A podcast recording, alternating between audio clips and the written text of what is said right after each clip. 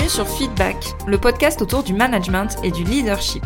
Je suis Elodie, manager depuis 14 ans, et ma mission, c'est d'aider les salariés et entrepreneurs à prendre confiance en elles pour manager sereinement leur équipe. Alors si toi aussi tu es convaincu qu'on peut avoir un management bienveillant et un leadership affirmé sans écraser les autres, abonne-toi. Tu trouveras ici tous mes conseils et retours d'expérience pour t'aider à devenir une des leaders de demain. Je te souhaite une agréable écoute.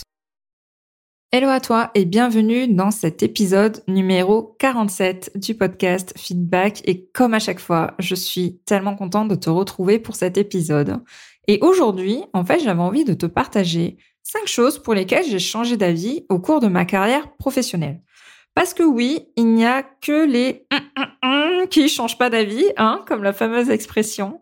Et du coup, quand j'ai débuté en management, en fait, j'avais plein d'idées reçues. Et c'est pour ça que je voulais les évoquer dans cet épisode de podcast, mais pour t'aider à les débunker tout simplement, les mettre à mal, parce que je suis persuadée que toi aussi ton cerveau est rempli d'injonctions de il faut que je fasse ci, il vaut mieux que je sois comme ça, la bienséance, le monde social voudrait que ça se passe comme ça. On va aller euh, un petit peu euh, réfléchir par rapport à toutes ces injonctions, à toutes ces idées reçues et je vais te détailler du coup quelles sont les choses sur lesquelles j'ai changé d'avis depuis le début de ma carrière professionnelle.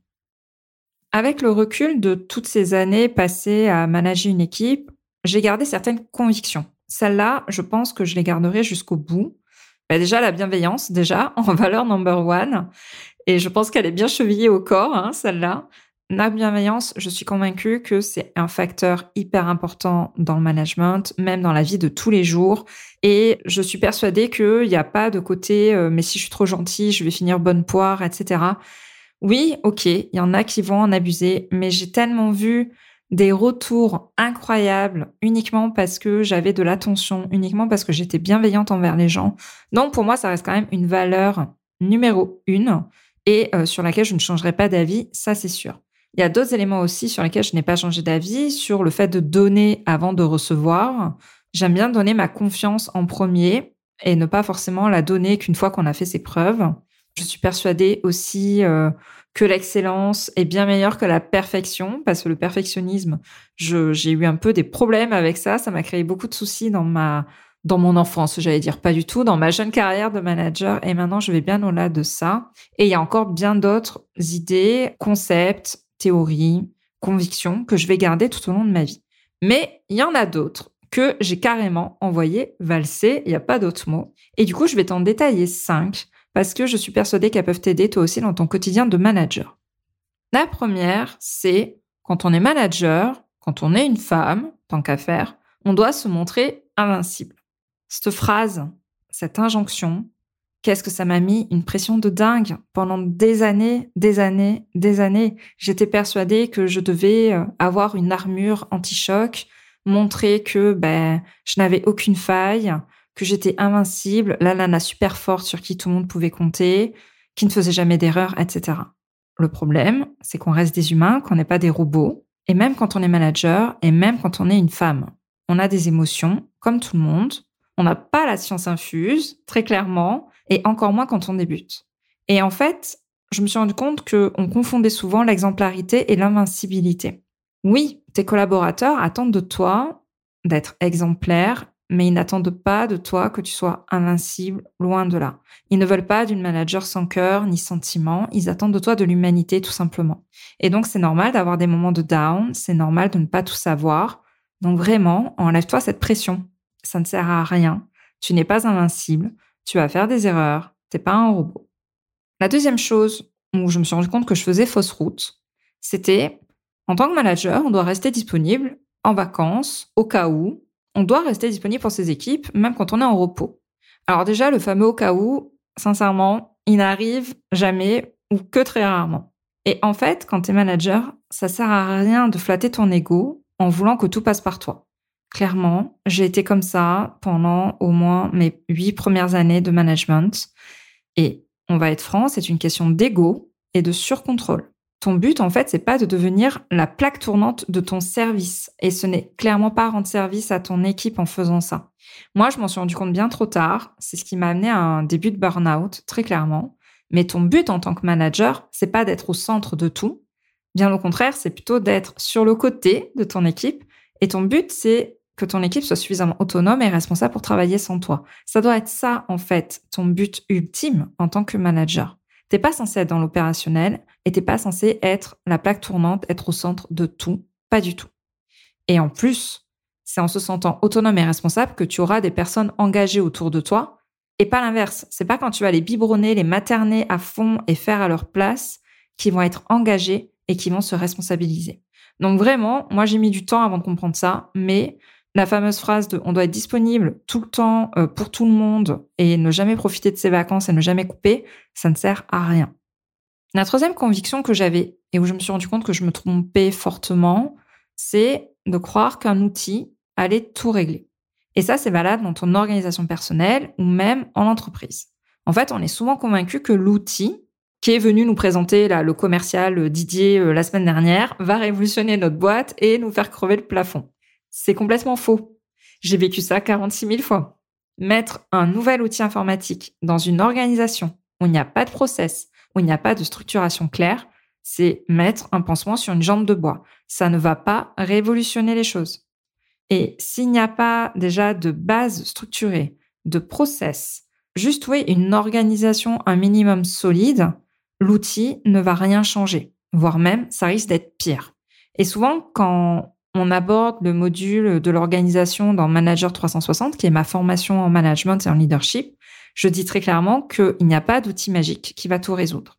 On peut trouver des solutions, mais avant de choisir un outil, il faut d'abord travailler sur ben, quel objectif, à quoi va servir cet outil, voilà, quel est son objectif, quel process existant il vient améliorer, pourquoi cet outil et pas un autre, et quels éléments ne sont pas couverts par la mise en place de cet outil.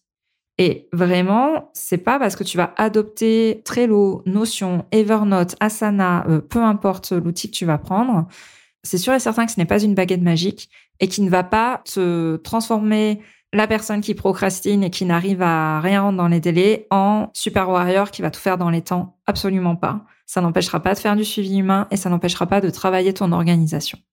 La quatrième conviction que j'avais et sur laquelle je me suis complètement trompée, et pas qu'un peu, j'étais persuadée que les gens incompétents étaient incompétents et resteront toujours incompétents. Voilà. Moi, j'étais persuadée qu'on changeait pas les gens, que quelqu'un qui était nul restait nul. Très clairement. Et je l'avoue, et j'en suis pas fière. Et en fait, j'adore la citation d'Albert Einstein qui illustre très bien ce sujet où il disait si vous jugez un poisson sur ses capacités à grimper à un arbre, il passera toute sa vie à croire qu'il est stupide. J'adore cette phrase parce qu'en fait, il met bien en avant le fait que ben, une personne médiocre peut se révéler exceptionnelle si on la change de poste, si on la change de manager ou si on la change d'entreprise. C'est pas parce que tu trouves qu'Emilie est une collaboratrice qui ne sert à rien, qui n'avance pas, qui est pas à sa place, qu'en fait, intrinsèquement, elle n'est pas compétente elle est juste pas compétente à ce poste-là, à ce moment-là, avec tel manager et avec telle équipe. C'est quand même complètement différent. En fait, c'est un peu comme dans le sport où un joueur va être exceptionnel dans un club, puis il va être méconnaissable et il va plus rien faire en changeant de maillot. Et donc en changeant d'équipe autour de lui et d'entraîneur. Et puis, il va rechanger d'entraîneur et là, il va redevenir extraordinaire. Et puis, il va être transféré dans un autre club et là, à nouveau, il va être complètement nul. C'est exactement pareil. Si la personne, en fait, se sent en confiance et qu'elle est au bon endroit, on peut avoir de très bonnes, voire de merveilleuses surprises. Et je l'ai vu dans ma carrière, que ce soit de personnes qui étaient pas au top là où elles étaient et qui se sont révélées au final, ou inversement, qui étaient très bonnes à leur poste. Et malheureusement, quand on les a changées, soit en les faisant évoluer en tant que manager, soit en les changeant euh, de cadre ou d'entreprise, sont devenues nettement moins bonnes. Et toi aussi, en tant que manager, tu vas être une excellente manager pour certaines personnes et très très nulle pour d'autres. Et c'est complètement OK. Voilà. Donc surtout, ne juge pas trop rapidement un élément dans ton équipe. Essaye de tester plusieurs styles de management, différentes missions, de lui mettre différents projets dans les mains avant de porter un avis définitif sur cette personne ou de baisser les bras. C'est hyper important. Et enfin, la dernière idée reçue que j'avais et sur laquelle j'ai changé d'avis, c'était, j'ouvre les guillemets, le management, ça s'apprend sur le tas. Fermez les guillemets. Je pense que tu as dû entendre cette phrase je ne sais pas combien de fois. Et moi-même, j'en étais persuadée pendant mais des années, très clairement. Pour moi, la théorie, ça sert à rien, rien ne vaut la pratique. C'était le cas aussi des personnes autour de moi. Et en fait, aujourd'hui, ce que je pense par rapport à ça, c'est euh, oui, le management, ça s'apprend sur le tas, mais non en même temps. la bonne réponse de Normand. En fait, le management, pour moi, c'est un peu comme le bon vin. On s'améliore avec le temps et l'expérience, ça c'est sûr et c'est indiscutable. Je suis pas la même manager aujourd'hui qu'il y a 13 ans. Mais je regrette fortement de ne pas avoir été formée dès le départ. Et je pense que si tu écoutes ce podcast feedback depuis le début, ou que tu suis ma newsletter, ou que tu suis ce que je produis sur les réseaux, c'est peut-être aussi ton cas. Je me rends compte que la formation, en fait, ça m'aurait permis de gagner des années d'erreurs, des années de conflits, des années de paroles mal placées, de manque de confiance, de manque de responsabilisation, de manque de délégation. En fait, je pense que j'avais besoin d'un socle de connaissances, de compréhension, en fait, des relations humaines, tout simplement, de tout ce qui pouvait se tramer ou se jouer entre les personnes et que ça m'aurait vraiment aidé. Oui, le management, ça s'apprend sur le tas. On va se peaufiner, on va se perfectionner sur le terrain, dans les relations avec les autres. Mais c'est important de se former sur le management parce que ça nous fait gagner un temps fou et on va éviter de faire certaines erreurs. Et je pense que c'est pas pour rien, du coup, qu'aujourd'hui, j'ai créé mon programme Manager 360. En fait, j'ai juste créé la formation que je rêvais d'avoir quand euh, j'étais manager, tout simplement. J'en ai fait plein des formations, j'en ai fait vraiment beaucoup, mais elles étaient soit trop théoriques, soit trop longues, pas assez concrètes, pas adaptées à ce que je rencontrais moi dans mon quotidien tous les jours face à mon équipe en fait. Je partais en formation et deux jours après, ben, j'étais incapable d'appliquer ce que j'avais vu parce que j'étais pris dans le tourbillon euh, de mon activité. Et en fait, j'ai voulu vraiment créer Manager 360 pour répondre aux besoins qui n'étaient pas assouvis quand j'étais manager, très clairement. Et du coup, oui, le management, ça s'apprend sur le tas, mais c'est bien d'avoir un apport théorique de connaissances, de partage à côté. J'en profite. Les portes de Manager 360 réouvrent pour cet été. Manager 360, c'est quoi? C'est mon accompagnement pour t'aider à devenir une manager sereine, reconnue par ton équipe. Clairement, de devenir la manager que tout le monde rêve d'avoir. Et en fait, bah, tout ce qu'on a vu aujourd'hui, tout ce genre de choses, en fait, on va les désinguer dans Manager 360. En fait, je t'aide à, à mettre à mal, en fait, toutes les idées reçues sur le leadership et le management que tu pourrais avoir. Et on travaille aussi ta communication, ton organisation, ton mindset, les entretiens avec tes équipes, etc. J'ai voulu faire une formation la plus concrète possible et basée sur le partage d'expérience avec les autres managers. Donc, ça réouvre ses portes. Si jamais ça t'intéresse, je t'invite à me contacter directement sur mes réseaux sociaux, sur Instagram ou sur LinkedIn, ou alors tu peux te rendre directement sur la page smileajob.fr slash manager-du-6 360. Et là, tu auras toutes les informations du programme et tu pourras même prendre rendez-vous avec moi directement pour voir si le programme est fait pour toi. L'été est vraiment la meilleure période pour se former j'ai vraiment hâte de découvrir ce nouveau groupe qui va me rejoindre pour cette aventure.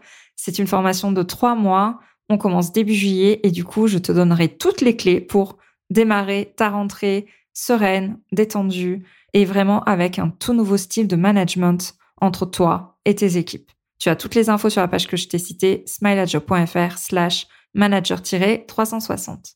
J'espère que ces cinq idées reçues, ces cinq partages que je t'ai fait vont t'aider dans ta réflexion et te montrer que non, tu n'es pas obligé d'être invincible. Oui, les gens ont le droit de changer et tu n'es pas entouré que de personnes incompétentes.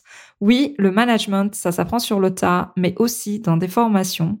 Non, un outil n'est pas là pour tout régler et tu n'es pas obligé de rester disponible, même en vacances, au cas où il y ait une urgence. Voilà, tout ça, j'espère que je t'aurai aidé à avancer sur ces sujets. J'espère que cet épisode t'a plu. N'hésite pas à me le dire sur mes réseaux, à le partager aussi de ton côté et à me laisser une note 5 étoiles si ça t'a plu. Je te dis à la semaine prochaine. Je te remercie d'avoir écouté cet épisode jusqu'au bout. Si tu l'as apprécié, je t'invite à t'abonner sur ta plateforme préférée et à me laisser un commentaire 5 étoiles.